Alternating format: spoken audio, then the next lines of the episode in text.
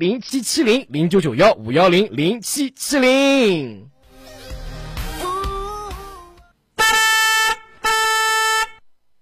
北京时间十三点整。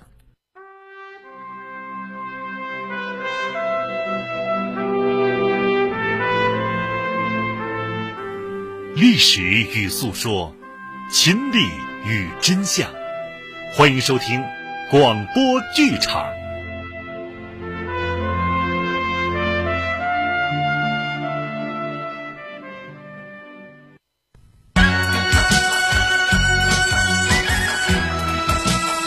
新疆人的幸福生活从一碗攒劲的黄面烤肉开始。一碗攒劲的黄面烤肉要从江麦儿开始。选用了北纬四十三度绿色小麦，自产天然奇台面粉，因现场手工制作，让每一份新鲜的黄面更爽更劲道。因广受大众喜爱，被评为新疆名小吃、乌鲁木齐市最受欢迎小吃品牌称号。欢迎您来温州美食街江麦儿吃品质黄面烧烤，感受幸福生活。新疆人的幸福生活从一碗攒劲的黄面烤肉开始。一碗攒劲的黄面烤肉要从江麦儿开始。选用了北纬四十三度绿色小麦，自产天然奇台面粉。因现场手工制作，让每一份新鲜的黄面更爽更劲道。因广受大众喜爱，被评为新疆名小吃、乌鲁木齐市最受欢迎小吃品牌称号。欢迎您来温州美食街江麦儿吃品质黄面烧烤，感受幸福生活。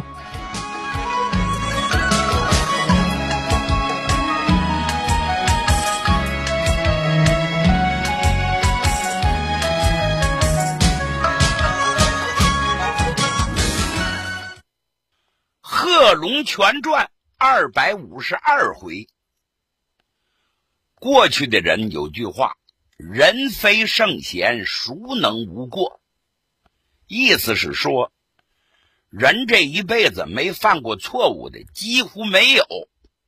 有位哲人曾经说过：“没犯错误的人有两个，一个是没出生的人，一个是死去的人。活在世上。”说不犯错儿那简直荒唐，不存在。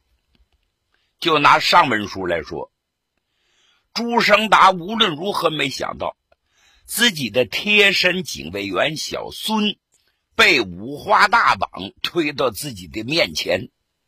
朱生达大吃一惊啊，就问了：“这怎么回事？小孙呐，你干什么了？”旁边的战士都瞪着眼睛，虎着脸。踹了他一脚，说：“团长问你呢。”这小孙未曾说话，是泪流满面。嗯嗯，团长，我该死，我对不起您，我把您抓的俘虏江汽友，我给放了。啊！朱生达不听则可，闻听此言，脑子是一片空白呀。无论如何都没有想到，拿小孙当贴心人，把这么重要的舌头交给他，还没想到他给放了。朱生达接着就问：“为什么放他？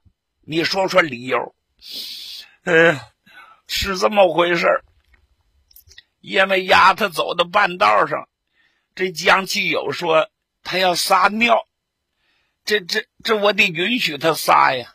就这么的把他带到个没人的地方。这江继友就跟我说：“小兄弟啊，你就把我给放了吧。你家是不是挺穷啊？是不是缺钱呢？你交我这么个朋友。有句话叫‘人到难时拉一把’呀。你看我腰里这点钱。”还有我腕子上戴这块金表，全给你，团长！我家的确穷的要命，我我一看我就动了心了，我接受了他一块金表，接受了他几块钱，我他妈一时糊涂，我我我就把他给放了，可放了之后我又后悔了，团长啊！你安军法，你枪毙了我吧！我不是人，我不是人。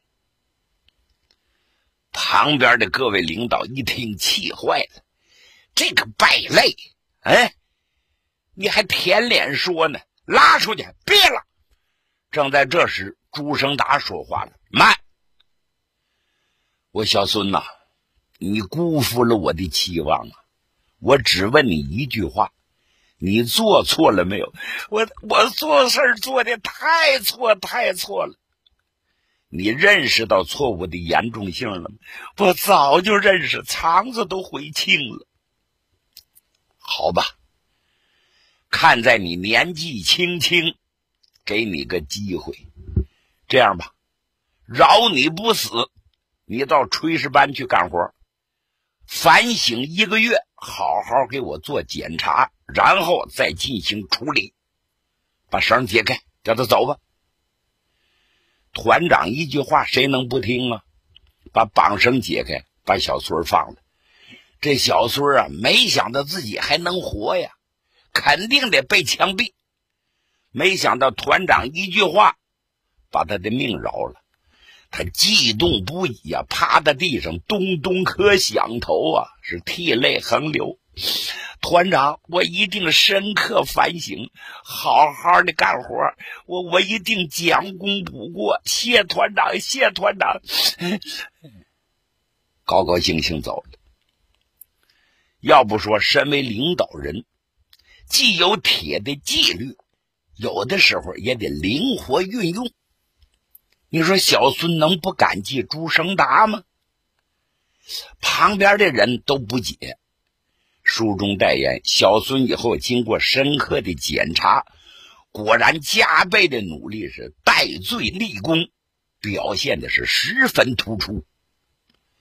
咱不必细说了，翻回头，咱们再说整体的局势。虽然晋绥军区的部队努力作战，拔除了敌伪的据点，但是总体上，由于八路军和新四军人数上的劣势。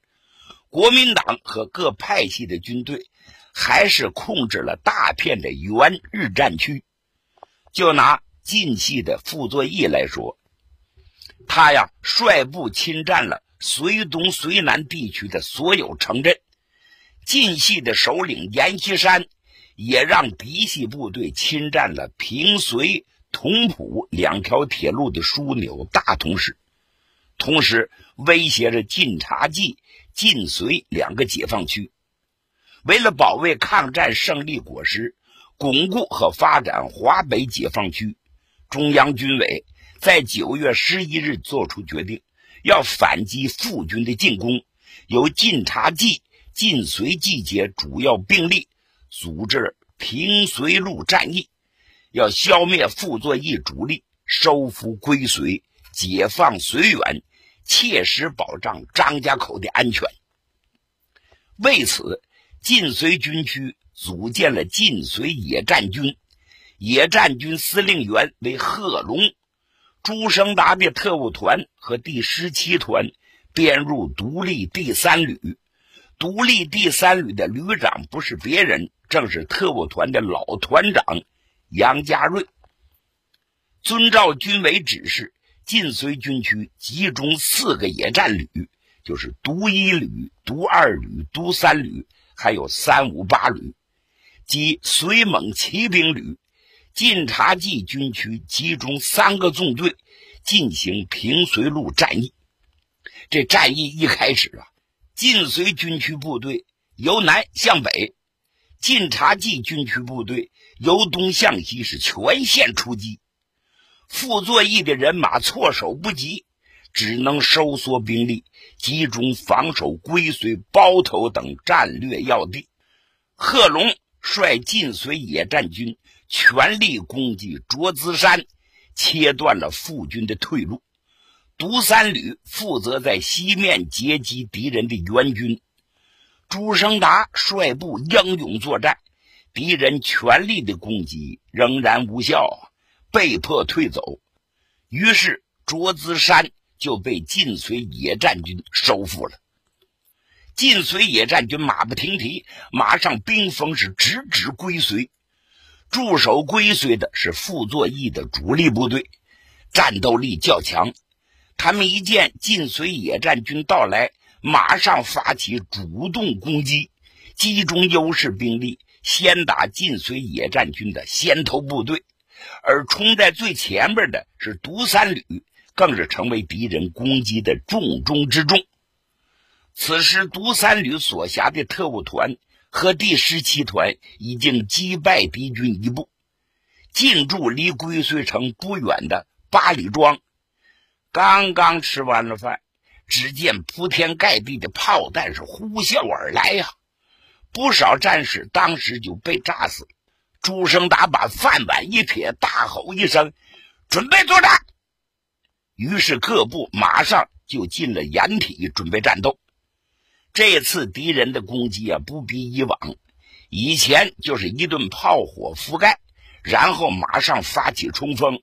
可这次敌人就像发了疯一样，炮弹不停的落下，足足炸了有一个多小时啊！单是特务团损失就超过了三百多人。炮火一停，敌人也像发疯一样开始冲锋。这阎锡山可不是一般的人物啊！他在抗战的时候就仿制了许多欧美各国他们使用的武器，然后装备自己的部队，什么花机关呐、汤普森呐、马克沁呐等等都仿制过。这种类虽然比较杂，但论起火力来，比蒋介石的嫡系部队也不弱。傅作义是阎锡山手下的干将。当然了，装备也非常好。朱成达的特务团只有很少的斯登式冲锋枪和三十挺不到的轻重机枪，火力上是处于下风。十七团的火力就更差了，但特务团和十七团仍然是不屈不挠的抵抗。敌人三次冲锋都没有冲上来。突然，这敌人打着打着，哇，撤下去了。战士们不明白怎么回事，这敌人是抽风啊，也没被我们打败，怎么退下去了？朱生达的脑子反应的相当快呀，他脑子一转个，哎呦，不好，怎么了？敌人不会平白无故的撤下去，是不是又要炮击呀？于是朱生达下令，全体部队撤出阵地，快走！手下人撤出阵地去了啊！刚出去，敌人又是一阵不惜血本的炮击，这炮弹跟下雨一样。如果不及时撤走，这些战士全得玩完。就是战士们刚才待那地儿，那简直是弹坑累累呀！等敌人的火力一停，朱生达下令回到阵地，战士们又回来了。好家伙，那地都烫人了。那炮弹坑一个个都烤人，因此战士们就坚守阵地。敌人以为着把我们炸死的差不多了，所以很轻松的开始了进攻。没想到离着不远，我们的轻重火器是一起开火，又把敌人给打了下去。敌人慌忙撤下去以后，再次以炮火压制，如此几番呢。敌人不但没有攻下独三旅的阵地，反而留下了八百多具尸体。不过独三旅损失也不小啊。此时，旅长杨家瑞也赶到了前沿。由于没有部队可调，他就命令自己的警卫连参战。可是警卫连才多少人？一百多人啊，杯水车薪呐。因此，独三旅在这里是伤亡越来越大。特务团呢稍好一点但也有一半以上的人挂了彩。朱生达已经亲赴第一线，脚底下的弹壳堆了一大堆。朱生达此时就想：要是支援部队再不来，我们这个旅肯定得拼光了。我们死了是小事儿这个桥头堡一丢，攻击归绥的难度那就更大了。他简直心塞油烹一般。就在这个时候，敌人呢乱哄哄的，哇，又撤下去了。朱生达一看，怎么回事？又要开炮啊！撤！还能动的人全都撤离了阵地。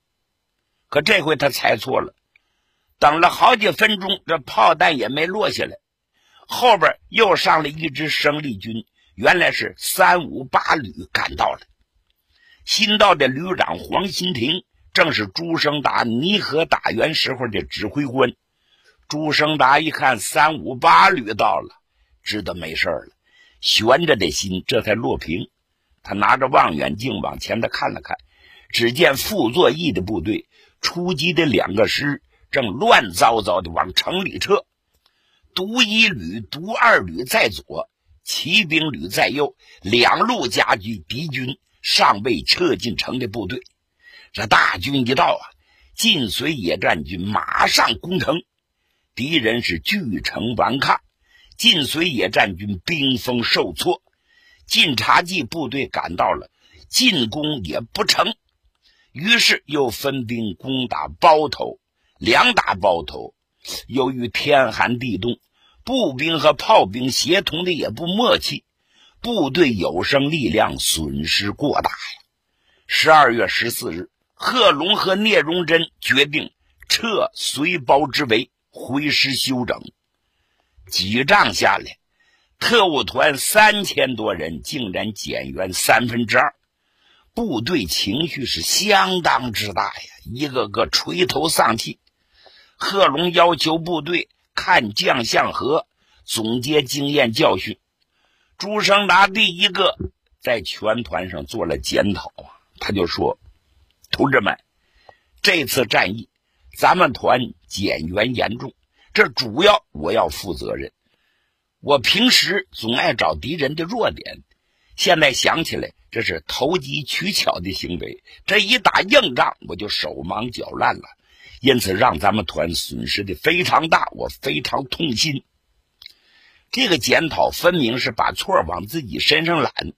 他的检查一做完，底下的战士七嘴八舌的就说：“团长啊，这不是你的错，咱们一个旅能顶住敌人两个师吗？损失能不大吗？”还有人说：“要是换了别的队伍，没准顶都顶不住。”还有人说：“团长。”要不是您亲在前沿阵地指挥，我们早就成了炮灰了。手底下的士兵是群情激愤朱生达就说：“同志们，咱们这次失败不能怨别人。咱们的兄弟部队打包头的时候，有的人耳朵都被冻掉了，人家的损失比咱们还大。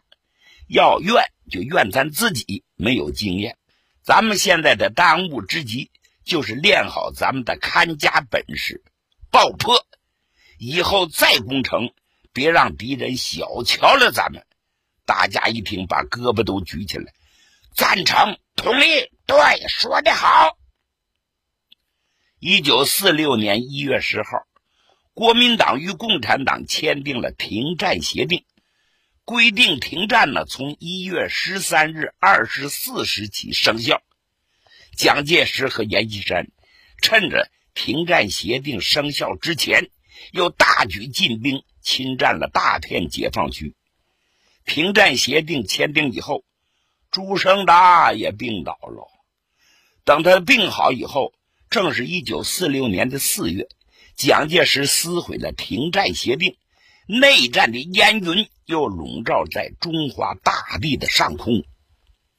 晋绥解放区具有极为重要的战略地位，与晋察冀、晋冀鲁豫解放区一起，直接威胁着华北国民党军占领的北平、天津、保定、石家庄、太原、大同、归绥等战略要地及平汉、同蒲、平绥等交通干线。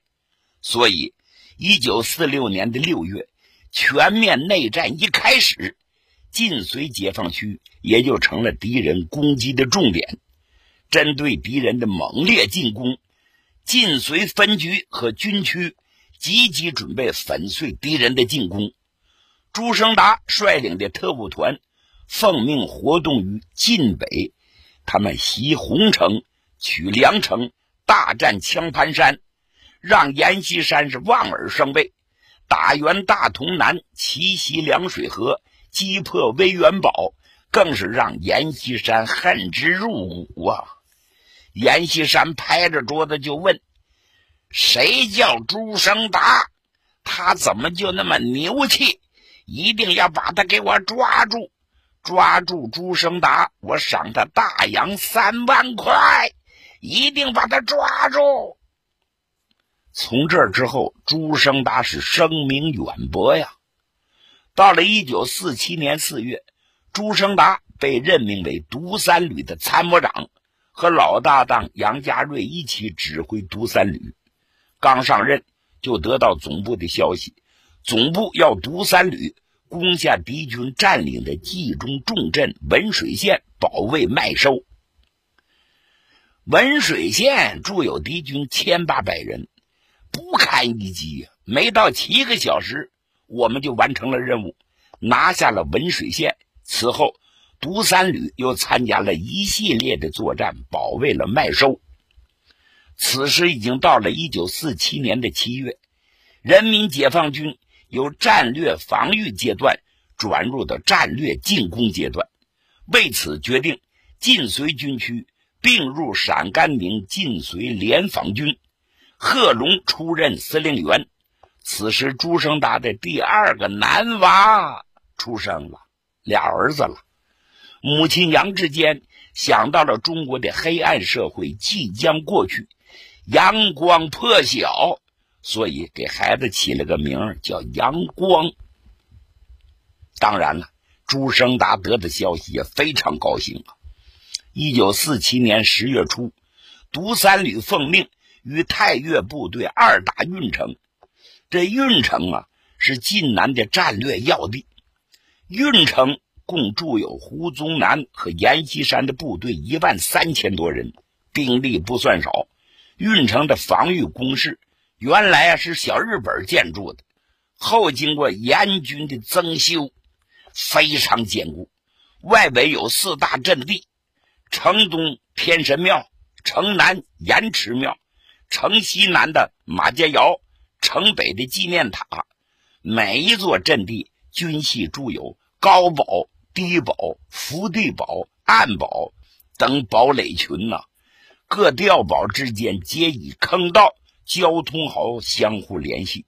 碉堡之外设有地雷、铁丝网、外壕等多层多种防御工事。一九四七年五月。太岳部队曾一打运城，结果失败了。战前各部队的指挥官先到了城东查看了敌人的阵地，的确是易守难攻。朱生达过去领兵打过宾川和蔡家村的城堡，跟这一比是天壤之别呀。朱生达边看心里就想：这要是盲目的打，有多少人就得死多少人？看来得先找找他们的弱点在哪儿。可朱生达找来找去也没有找到任何破绽。回到独三旅指挥部，朱生达也没闲着，直奔前沿查看敌人的阵地。独三旅负责的是城北纪念塔，他这么一看呢，也是一样，啊，依然是易守而难攻啊。朱生达对杨家瑞就说。我说老杨啊，这样硬打绝不是办法，咱们得派侦察分队摸一摸敌人的情况。杨家瑞点了点头，好。不过你想怎么个派法呢？我想啊，从各排抽调人手，侦查自己攻击方向的敌情，然后到时候进攻也好明确自己的目标。嗯，想的不错，咱们得快执行啊。因为明儿早要开始总攻了，于是朱生达从各排抽调了人手，在前沿阵地进行了侦查。这一侦查不要紧，竟发现了西北角上一个主堡下竟然有十二个暗堡，也就是藏着十二个暗藏的火力点。侦查员将其牢牢的记住，标了记号，然后回来报告给参谋长。朱生达对杨家瑞就说：“老杨啊，看见没？这敌人可够歹毒的，暗中给咱下绊子。咱要不侦查一下，损失太惨重了。我的意思，明天呢，咱别打纪念塔了，咱先拿下西北角的主炮楼。